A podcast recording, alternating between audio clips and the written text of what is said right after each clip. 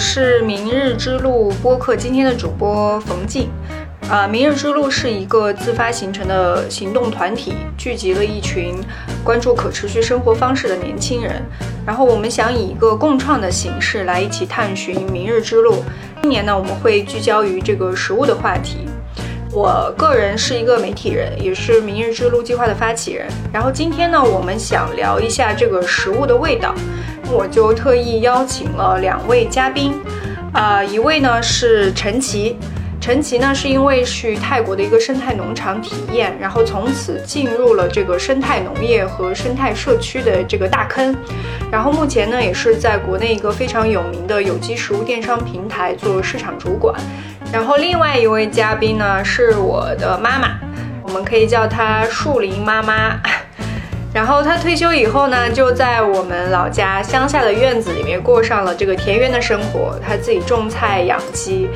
然后我跟我妈就经常吃饭的时候会聊一些食物的话题，也让我自己对食物产生了更多的兴趣。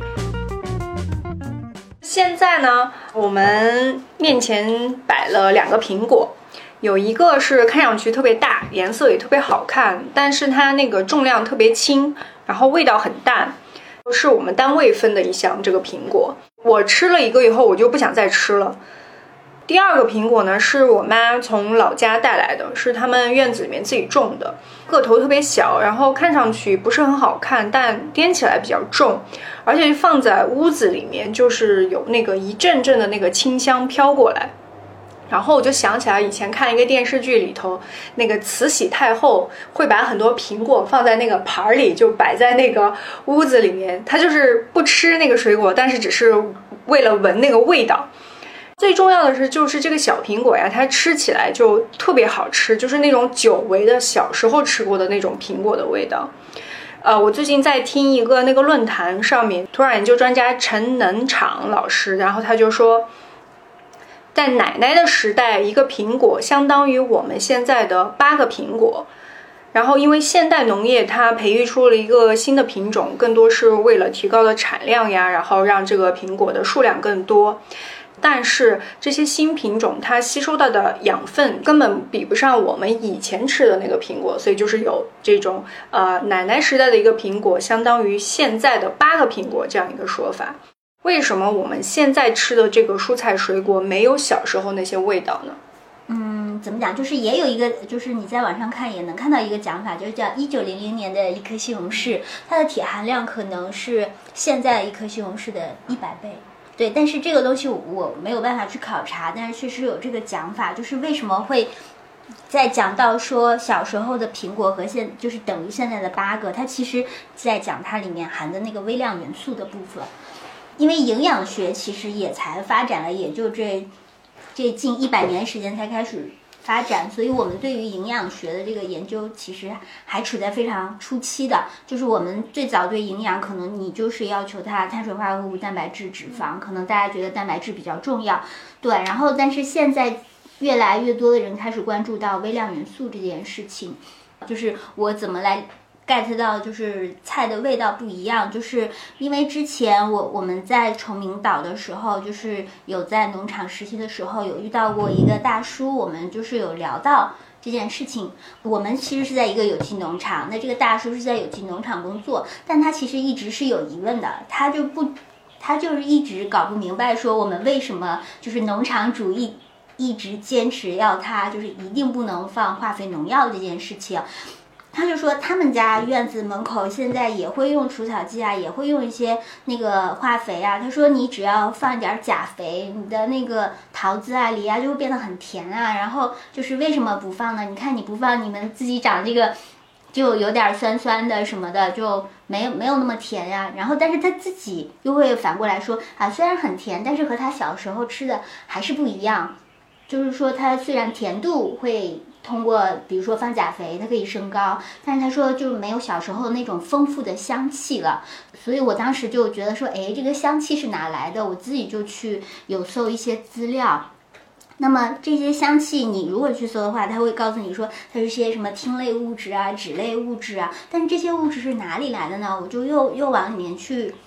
去翻，其实很多呃这种就是香气的产生和你这个植物它吸收的微量元素是相关的，而这些微量元素又是哪里来的呢？就是呃一个是说我们小时候吃的大部分的是没有放那么多的化肥农药的，对，所以它的土壤里面其实是有丰富的微生物的。然后呢，小时候我们吃到的就是你这些微生物，然后把你这个土壤周围的这些呃营养就是充分的分解运输到果树，所以。虽然它长得慢，但它接触的那个营养是非常均衡以及丰富的。那我们现在用化肥农药的方式呢，就是。呃，最主要的三大那个化肥的那个元素氮、磷、钾，就是大家都很熟。就如果这个主要的缺了之后，你这个食物植物可能长长不高、长不快什么什么的。对，然后比如说没有钾肥，它可能不够甜。但是我们只关注了氮、磷、钾，它的这种主要的元素。可是那些很丰富的微量元素，在你，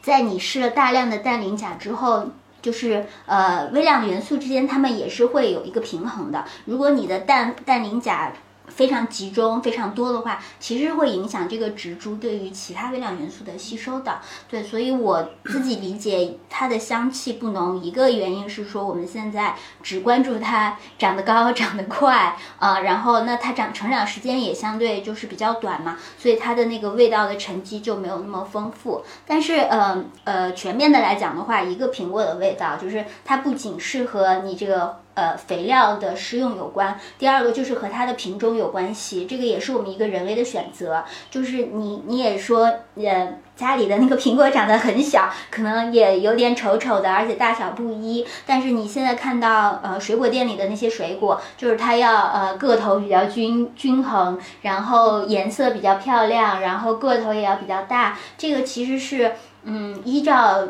消费者的一些选择偏好的时候，那么呃，种植的人他去种的时候，他们就会尽量的去选说，哎，我更容易卖的好的那些，对，所以它是一代一代一代这样，就是改变了，把这个品种一代一代就朝着我们更喜欢去买的那个样子去买，但是。就是比如说苹果都很小，它的味道很浓的时候，大家可能关注的是它的样貌。所以现在的苹果店里面，你水果店你看到就是呃比较多都是样貌取胜的这种。对，但是当大家呃开始又开始会关注到味道这件事情的时候，我们就会发现说。哎，大家又开始去培育不同的品种，然后开始让味道就是更丰富。比如说西红柿这件事情，就是从原来的石头西红柿，现在你又会看到什么日本的桃太郎啊，还有一些什么那个就是什么法国的普罗旺斯什么乱七八糟这种的。然后第三个就是，呃，气候原因，比如说那个你在你在那个。露天的环境下去种植，当然以苹果来讲，就可能全部都是露天的。但如果你要是呃放到其他的蔬菜什么的，比如说现在很多大棚蔬菜，其实它那个膜是会过滤掉一部分光谱的那个光线的，那就是。我们也会发现说，一个比如说苹果，或者是尤其是水果类的，那它什么时候最好吃？一个就是呃光线要特别充足，第二个就是它那个地理条件，就是它的那个地地理，它的那个土壤里面天然蕴含的那些微量元素非常适合这个水果去生长。那在这种条件下，它的那个水果长出来就特别好吃。你越小的水果，就是比如像草莓啊、樱桃这些，你就会发现，当你的光照充。充足就天晴的那几天，你摘出来就会特别好吃。那如果天阴下来，那个水果就变得那个味道就会很淡。所以水果的味道或者蔬菜的味道又和它接受的这个光照是有关系的。那我们现在又有很多的水果，就比如说把芒果从南方移到上海来种植，或者是火龙果这些，那它可能又要跨跨越一些地理的原因，它可能要用到大棚，那这些可能会过滤掉一部分的光线，所以导致我们的。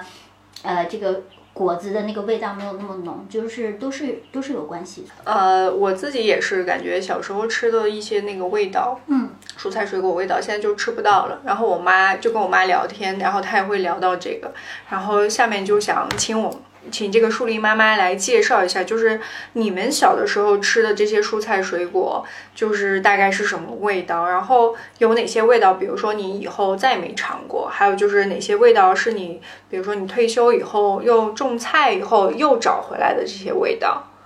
我们的孩童时代，也就是七十年代，那时候因为食物的匮乏，所以吃的水果的品种可以说是有限的，啊，只有苹果呀、梨子呀、呃橘子，可以说是这三样是呃可以常见的，在其他的水果几乎都见不到。呃，而我们就把蔬菜当中的西红柿和黄瓜，可以说是当成水果来吃的。其实那个时候的西红柿，呃，可以说比现在的水果都好吃啊，因为它长得那个个头比较小，可以说那时候的孩子啊，只要是到了夏季啊，西红柿成熟的时候，每天都要吃啊，就是自己到地里面去摘。或者大人在地里面干活，就跟着，然后就挑那个样子长得可爱一点的，红红的，呃，然后就是觉得自己比较可心的这样的西红柿，自己摘下来，然后吃。它的味道就是酸、甜，而且有那种那种香味儿吧，啊，然后你可以看到那个西红柿里面的籽儿。啊，它长得你可以看得很清楚，呃，有的是瓤子沙沙的，就是说这个西红柿吃起来比现在的苹果都好吃，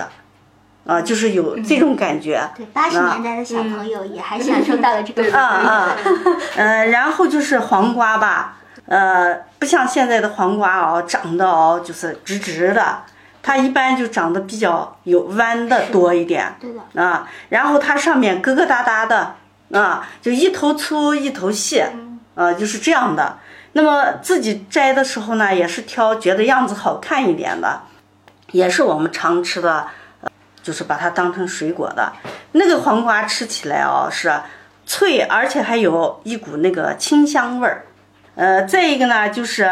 啊，到了蔬菜成熟的季节，我记得最清楚的就是，呃，那时候是公社啊，是集体，比如说今天。该呃铲那笋子了，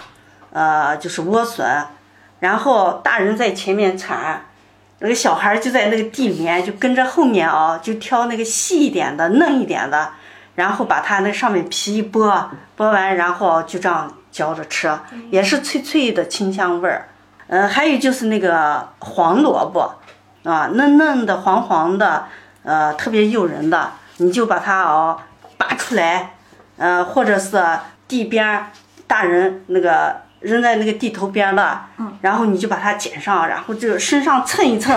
啊，最后就这样嚼着吃，脆脆的，对，还甜的，对，啊，就是说，就是说没有其他的东西，把这些都当成了一种美味。呃，再一个就是讲一讲那时候的那个芹菜吧，那我记得那时候的芹菜长得就是。油绿油绿的，就是那个绿的那个颜色比较深，是的啊，比较深。呃，然后那个芹菜呢，它炒出来以后，它那个味儿也比较重，比较浓。是的啊，就是说，呃，听大人说，哦，这个这个芹菜就有股那个呃那个药的味道一样的啊，但是它炒出来，它吃的哦特别香。对。啊，我，而我们现在到市场上买的芹菜啊，可以说是味道特别淡，对，啊，特别淡。它只要嫩，但是味道我我经常要就从那个市场找，找到它这种芹菜哦，就是很少，嗯，啊，几乎都找不到。是的，这些都是童年童年时候美好的记忆吧。到了两千年以后，我觉得这样的味道就越来越少了。后来，直到我退休以后，我们自家有院子，所以我们就是想办法干什么呢？要自己种菜吃。是啊，自己种菜，我们种的有黄瓜、西红柿、辣子、茄子，呃，豆角、芹菜。那自己种了这些蔬菜以后啊，才觉得哦，就是慢慢慢慢的又回到了小时呃小时候的那样的。但是在菜市场买哦，是很少能买到的。是的，就是那个西红柿啊，最最明显的，因为我们爱吃西红柿啊。对，我小时候最明显的就是刚才呃陈姐讲的，那个西红柿是现在的菜市场买的是硬的，对，石头西红柿。对不对？但是我今天才知道啊，它叫石头西红柿，以前我也不知道。我总觉得这个西红柿怎么这么硬对，啊？然那个炒出来以后啊，你你看它的味道也特别淡，嗯，那和鸡蛋炒到一起，它它的那个汁子啊不是很浓对，啊。而我们菜地里面种的那个西红柿啊，它摸上去是软的，对，哎，它个头不大，但是它摸上去是软的，它的颜色呢，呃，更红，是的，不像它这个颜色，呃，然后吃的时候就是酸甜的那个味道。你要炒，如果用那个西红柿要炒这个跟鸡蛋炒上啊，呃拌这个拉面啊，那才叫好吃呢。哎，阿姨，那我有啊一个疑问，就比如说你自己在家种菜的话，那你那个种子是从哪里去获得的？我我们是到人家专门有育那个苗子的啊，地方，它我们就是买的，不管是辣子、茄子还是西红柿，它都我们买它的苗儿，啊，一颗一颗，是。啊，一颗是多少钱？是。你是买二十颗、三十颗还是五十颗？你买回来以后啊，自己种的。嗯，所以这样阿姨就帮我们排除掉了它味道的那个差别性，就是和和品种这件事情呃关系就可能。就比如说西红柿或者黄瓜这种，可能和和品种的关系没有那么高，但是真的和它种植方法，比如说用不用农时药、化肥这件事情，我们用的都是农家肥自肥，己沤出来的，就是鸡粪、嗯，呃羊粪、对对对牛粪，自己腐熟了，不用一点点化肥都不用对对，啊，就是用这个，因为在那个。春天耕地的时候，就已经把那个肥哦就撒到地里头，然后犁翻，是让它松软是的，啊，然后它的肥已经足够了。是的，啊，已经足够了。然后这样种出来的菜哦，它的这个味道就出来了。对，同样是氮肥，你用农家肥的这种嗯嗯方式，它农家肥下去其实是帮你的土壤去呃培养那些微生物的，对，它是松软，对，然后然后增加那个肥气的。对，是通过啊这个微生物把土壤的肥力给对给给分解出来的，所以它的呃土壤里面所包含的那些元素就非常的丰富。但如果是化肥，如果是化肥它就是单，一的，它那个只土就是氮会僵硬对，它会板结。啊。对，因为化肥下去之后，它把那个土壤的酸碱性给嗯改变之后，微生物就死了。所以我也是，呃，当然我我不是从小种地的，但是我是听我的那个。很多那个呃同学，就是有有种、嗯嗯有农村的同学，或者是我们在那个村里看到一些叔叔就讲说，你化肥越用地越板结，你后面要不停的要放更多的化肥下去，那个菜才能长出来。对，就补充一个那个石头西红柿的那个细节，在 B 站那个视频上，就放三个西红柿，上面压了 九块砖，对然后那个西红柿才烂了。对，九块砖，我觉得压到人身上都受不我我。看完了以后，那个视频我看完以后，我说要是我们家那西红柿啊，都成都成酱了都。不要说九块砖了，一块砖都不行，因为我摘的时候它已经是熟的、软的。对，因为还有一个就是现在菜市场里的西红柿，它根本不会等它熟嗯采摘，它其实是在它还。还比较轻的时候，可能七成熟的时候，就要摘下来，因为是现在商品化西红柿，第一是你要方便运输，所以它一定要很硬，就是你要熟了摘下来。所以我说它都没长好坏了，对，没长好的话，它那个菜都没有长到时间，它怎么能好吃呢？对？，而且就是它青着摘嗯下来，它存放的时间更久，所以就是我们住在城市里，那个它的你要在菜市场买菜，嗯。它不得不就给你提供这样，但只有自己家里种，我嗯。才能吃那个自然成熟的对对番茄。对对。就比如说刚才说那个石头西红柿嘛，那个视视频里也有讲，就是它不坏嘛。嗯。然后呃，就新闻上说，比如说四个月不坏，然后然后那个弹，我看那个弹幕上有一个补充说，我想到了马未都家的西瓜，就这是一个梗，就是以前我看那个有一集《锵锵三人行》上就请那个马未马未都去聊嘛，然后他有一次就说他们家有个西瓜是去年过年的时候人家送的 然后今年过年还在那放着，颜色都没变。后来他们说那这咋办？然后后来鼓起勇气把它切开了，然后切完就扔掉了。对，因为其实它进了水果店之后，就是它在种植的过程中会会用药，它其实。进，比如说进了水果店或者进市场之后，他们还会再去喷保鲜剂。然后这些保鲜剂是干什么呢？就是为了杀死它表面的那些细菌啊、微生物啊什么的。其实那些微生物，呃，你把它摘下来之后，它就已经开始在作用，帮它去分解。然后包含这些微生物被我们吃下去的时候，嗯，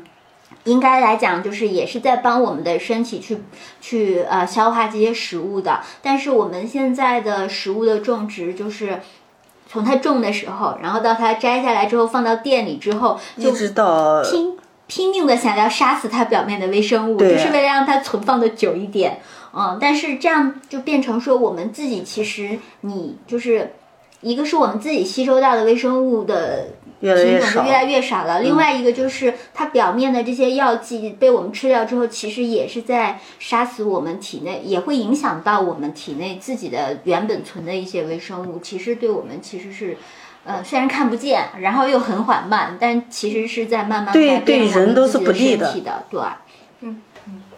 好，我们刚才有聊这个蔬菜水果味的，味道然后下面我们再聊一下肉的味道。哦，太好了，然后就是我个人的经验，就是我现在基本上不会吃外面的肉，是。就是我妈她每次来上海的时候会带一个巨大的行李箱，里面全是肉，然后这个肉大概就够我吃半年的这种。然后里面有那个我爸妈他们自己散养的鸡，然后那个鸡肉真的是发红的，就跟牛肉一样的那种感觉，然后皮特别厚，然后特别黄，然后那个鸡要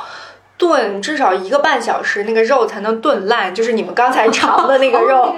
对，然后就我我然后我们每次吃那个鸡的时候，我妈就会跟我讲他们养鸡的故事，然后我妈特别擅长讲，然后今天也可以让我妈来分享一下他们养鸡的故事。那、我们养鸡啊，已经三年了吧？嗯。因为在外面买的那个鸡肉啊，说实在哦，吃吃就不想吃了。嗯。然后我们就想的啥，一个就是今要到上海来给孩子带一些纯天然的，所以就想的啥，我们就自己喂养吧。每年到春天四五月份的时候，我们就去就是买那个，嗯，雏鸡吧，有个一公斤左右的，嗯啊，然后买十几只、二十只，嗯，从五月份开始，一直到八九十月份的时候就可以，就是可以在这吃，比如说朋友来呀、或者什么，哎，对，嗯，呃，然后就到春节了。现在家里面还有几只呢，都已经下蛋了，那都一年多了，嗯啊，已经下蛋了，啊。这个养这个鸡啊，因为我们有一个大院子呢，嗯。啊，所以自己有这个有这个条件呢，嗯。啊，这个院子又分为前院、后院，嗯，后院有种的果树，还还有那个就是专门撒的那个草籽儿，啊让它长草的，对对对，一定啊。要有草，要有绿色有的，有有，草，嗯。我们菜菜园是菜园，然后有果园，嗯。然后还有一个种的草，全是那个院子种的草，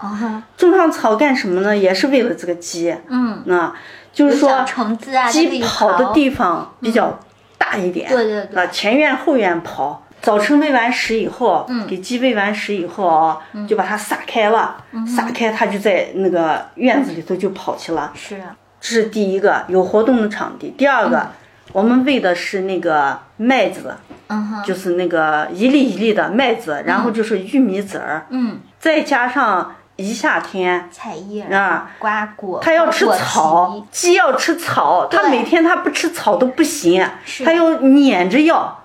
嗯，我每天要拔这么一捆子草扔扔到院子里头。特定的草的品种，那个草就是说，像那个那个草，像蒲像公英呀、啊对对对。那个还有是那个就是冒那个有那个白色的奶子出来的，那叫什么草？啊，这我不知道，哎。新疆的草。啊，就是对。它有吃的那种草，我们经常拔的，我们就知道了。对对那就是把那样的草，嗯，都拔上哦，嗯。然后扔到那个圈呃那个院子里头，嗯，他们就要就在那吃。因为我没有喂鸡的时候，我真的不知道鸡还要吃草呢。是的，然后虫子，嗯。吃草，再加上我们喂的这个食，是。啊，这个食就是粮食，实际就是粮食，是的，不像喂的那个饲料里头还添加其他的东西。对对对。啊，就说鸡因为吃的食物是这样的，嗯啊，然后再加上它有活动的场地，嗯，然后那个鸡哦，它那肉就是红色的，嗯，味道就是这样香的。是的，而且鸡不会得抑郁症，非常的精神。嗯，那鸡啊，精神的很。嗯，呃，而且可以我们飞上树。哎，我们喂的鸡有公鸡，还有母鸡。嗯最让人难忘的就是我们喂的那个公鸡。嗯那个公鸡啊，长得特别大。嗯如果等它长成熟以后啊，四五公斤重呢，因为它吃的多，它又呃活动场地又大从。它的毛就能看哎出来，，它的毛油光发亮的。对，然后最让人啊看到那个鸡的眼睛啊，嗯。太可怕了，因为它很凶。我们喂的那个公鸡啊，它会啄人呢、它要，嗯。它看见那个外面生人，要保护的呀。哎，外面生人来以后跟养的狗它样 它第一个就是说啊，它要保护那些母鸡，这是第一个。是的，第二个，它的领地。它它就是个头儿，外人来了以后啊是，它就直接撵上去就捉。嗯啊，我们邻居被他捉的有手、腿、脚啊。我去到那个鸡圈里头捡鸡蛋或者喂鸡时啊，我都找一根长棍子，啊我找一根长棍子，首先要吓唬他，把他吓唬的让他过去，然后我才敢进去，否则的话他不不知道把我要捉多少次呢。是呢，是。所以这个肉被我们吃到了，最后。啊，最后把这只公鸡宰掉以后，我说必须把这只鸡带上去，让我们女儿尝一尝。啊，下雨的时候，人家就在那个淋雨，我把他赶都赶不走，人家就在那个大雨滂沱滂沱的哦，那样下的呢，人家就站在那个雨当中哦，就这样站着，那毛都已经湿掉了，然后就这样站着。但它那个毛其实表面会有一层那个油防水脂来它这样流的呢，是不是？对，它其实真的完了以后，我就去我就去说他，我说你傻子了吗？下雨你都不知道躲一躲吗因为我刚？刚洗个澡啊。完了以后，这个鸡哦，它就在那个在那个雨当中哦，淋了有十几分钟呢，啊，不知道它它是啥意思，我也不懂。就是我每次听我妈描述这个鸡的故非常有事，思想的。对，我就觉得这个鸡实在太厉害了，比很多人都厉害。就是它，它在这么好的环境中生长，然后吃的又好，然后又长得强壮，然后我觉得它是有思想的。而且刚才阿姨讲到一个，就是鸡一定要吃那个蒲公英一类的草啊对，对这个就是之前我们也是做那个呃养鸡项目实验的时候，就跟了一个很老的师傅。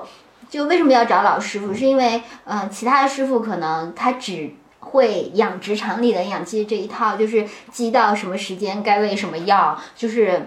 就他们对这个背的特别熟练，就是他们会把这个当成一门技术，然后来跟你跟你娓娓道来说多大的时间你要呃每天要喂什么什么各种的嗯哪些类的抗生素，然后多大时间你要再上什么抗生素，对，然后而且之前我们嗯。做这个实验的时候，我们也走走访了很多，就是普通的那个养殖场，就是在看这些鸡到底是怎么养出来的。你像普通的肉鸡，基本上就是四十天出笼的，他们就会觉得说，他们这个鸡养的非常的良心了，啊，就是特别厉、特别好的鸡了。然后经常那个肉鸡正常是二十天出笼。然后就是刚才我我的感受感触是，就是阿姨讲到那个鸡一定要吃那些青草，对，还要吃草。对，就是就是当时那个我跟着学习学习了两个月养鸡的那个老师傅，他也是一直在强调，就从那个鸡大概是嗯，就是一个月左右开始就。不停的要开始加这些青草，他加的也是蒲公英，还有苦菊。他是说这些菜会帮那个鸡来那个调节它的那个胃，还有那个菜叶子，对，就是说你那个院子里头种的那个小白菜呀、大白菜呀，是。他吃那个野菜，其实那个按照那个老师傅跟我的讲法，嗯嗯。其实就是一种食补的方式来平衡那个鸡的那个胃，呃，就是他他是说有什么胃火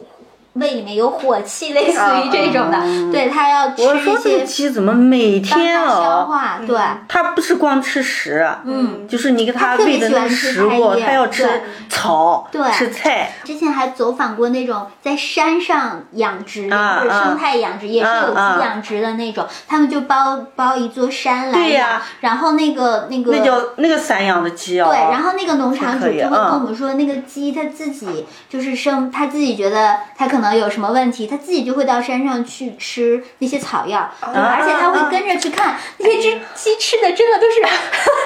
都是中草药类，对而且是中草药天然长出来的。我之前听过羊也是这样，如果它自己生什么病，它就会去找那种羊和牛都是，它就会去找那种中草药，它自己吃。这其中的一个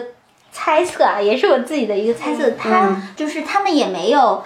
就是也没有这种遗传吧，应该说，因为都是工业化的那个。孵育出来的，啊都是从那个都是从机器里面孵出来的小鸡，嗯就是他可能也没见过他爸爸妈妈，就是他怎么 get 到这些知识的呢？我的其中的一个猜测说，就是它有可能是通过一些微生物释放一些信息，就像狗狗一样，它可以闻到一些气味来分辨。那么可能也是通过这些、嗯，呃植物周边释放一些微生物，就是它天然它也不知道这个植物为什么会对它有好处，但它有可能是我我的一个猜测，有可能是它会辨别这些。嗯，微生物释放的这个信息，让他觉得说啊，我缺乏这个部分，然后来对补充。对，就是这个是我们人对。get 到的。就是人其实应该是没有这种感觉，或者是以前远古的人有，但是现在的人没有。就像呃，为什么那些鸟它不、嗯。它不去吃那个打了药的的药的那些菜，为什么它都要去吃那个有机的菜？的是的。他们是可以分辨出来是的，是的，有可能就是我觉得应该是有味道或者什么，他们可以对就反正某种感知，它可以感知到的。所以像我们这样喂养出来的鸡啊，那个鸡肉它就跟那个你在市场上买的就不一样。还有一个就是鸡蛋，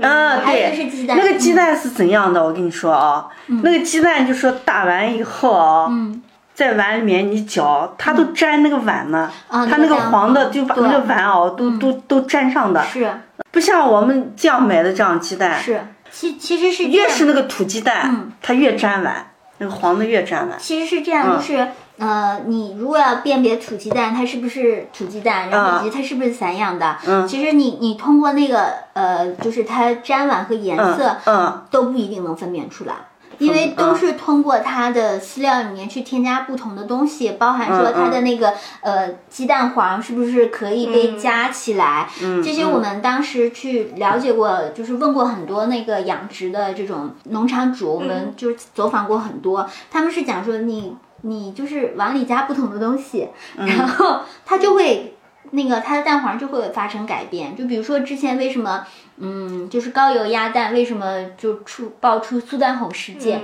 就是因为大家觉得说啊那个鸭蛋黄是越红的，可能这个鸭蛋就越好，所以。那为什么它会越红呢？就是如果你这个鸡或者鸭子它吃到的这个呃食物里面，比如说有虾壳啊这种红色素的东西，它就会它就吃它就会让这个蛋黄里面去产生这个红红色的这个部分。但是呃，如果是不是认认真真养，它只是想要这个样子。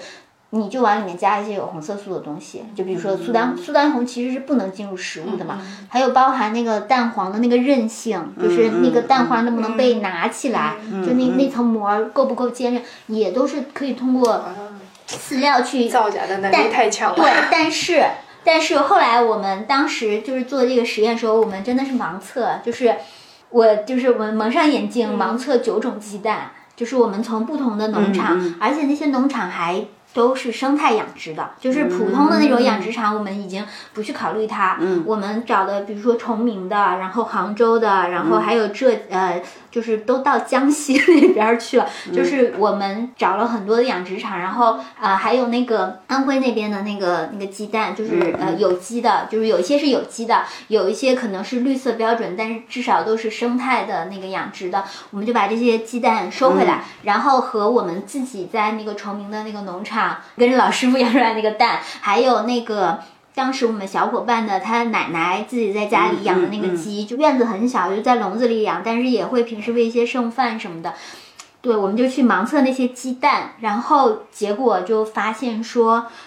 你最后可以通过香气来辨别到它们。然后我我又自己去总结，就是因为当然它那个香气来源基本上都是来源于蛋黄，然后你把它排成一排去吃，去分辨它的那个味道。我们记录下来之后，发现一个问题就是，最好吃的鸡蛋是什么呢？就是它们有一个共性，它们都有喂过蔬菜。嗯都要喂菜叶，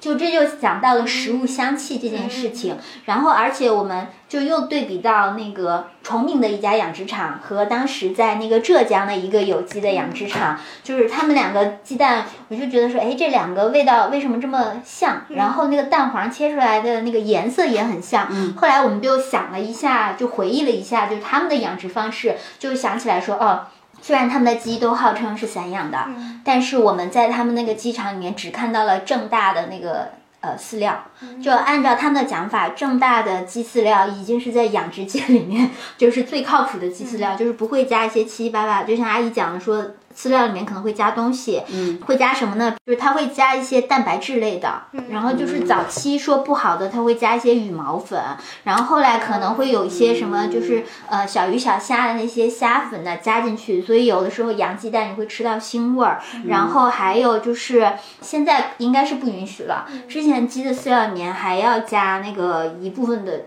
有的会加抗生素，就是饲料里面天然添加，就是意思是你不用再去额外添加，就是来增加它那个饲料的那个竞争力嘛。然后还有是重金属，就是通过添加重金属来改善鸡的那个肠道疾病什么的。但是，比如说刚才讲的肠道疾病，其实通过就是如果是老师傅或者阿姨，他是通过蒲公英这些草药类来进行的。然后包含奶奶家养那个鸡蛋，就是当时我说这个鸡为什么吃出了烟火气息，然后发现这个鸡蛋是奶奶养的，为什么呢？就是它就是没那么多蔬菜味，它会喂剩饭，它喂剩饭，就是我们平时吃的那些炒完菜剩下的菜什么的都喂进去，所以真的会影响那个。鸡蛋的味道，所以所以所以你就看鸡它吃什么，它就会变成什么。对。然后那我们人也一样呀，我们吃什么，我们最后就变成什么。对，就是 you are what you eat 是这么来的。感谢大家收听这次内容。今年呢，明日之路播客将聚焦于食物这个再熟悉不过，但是深入讨论起来又会觉得非常陌生的话题。除了在播客上聊，我们在澎湃新闻上也开了一个专题《明日之时》，来专门讨论食物。同时，我们也在筹划制作一个同名的纪录片。如果您对我们的行动有兴趣，欢迎加入我们。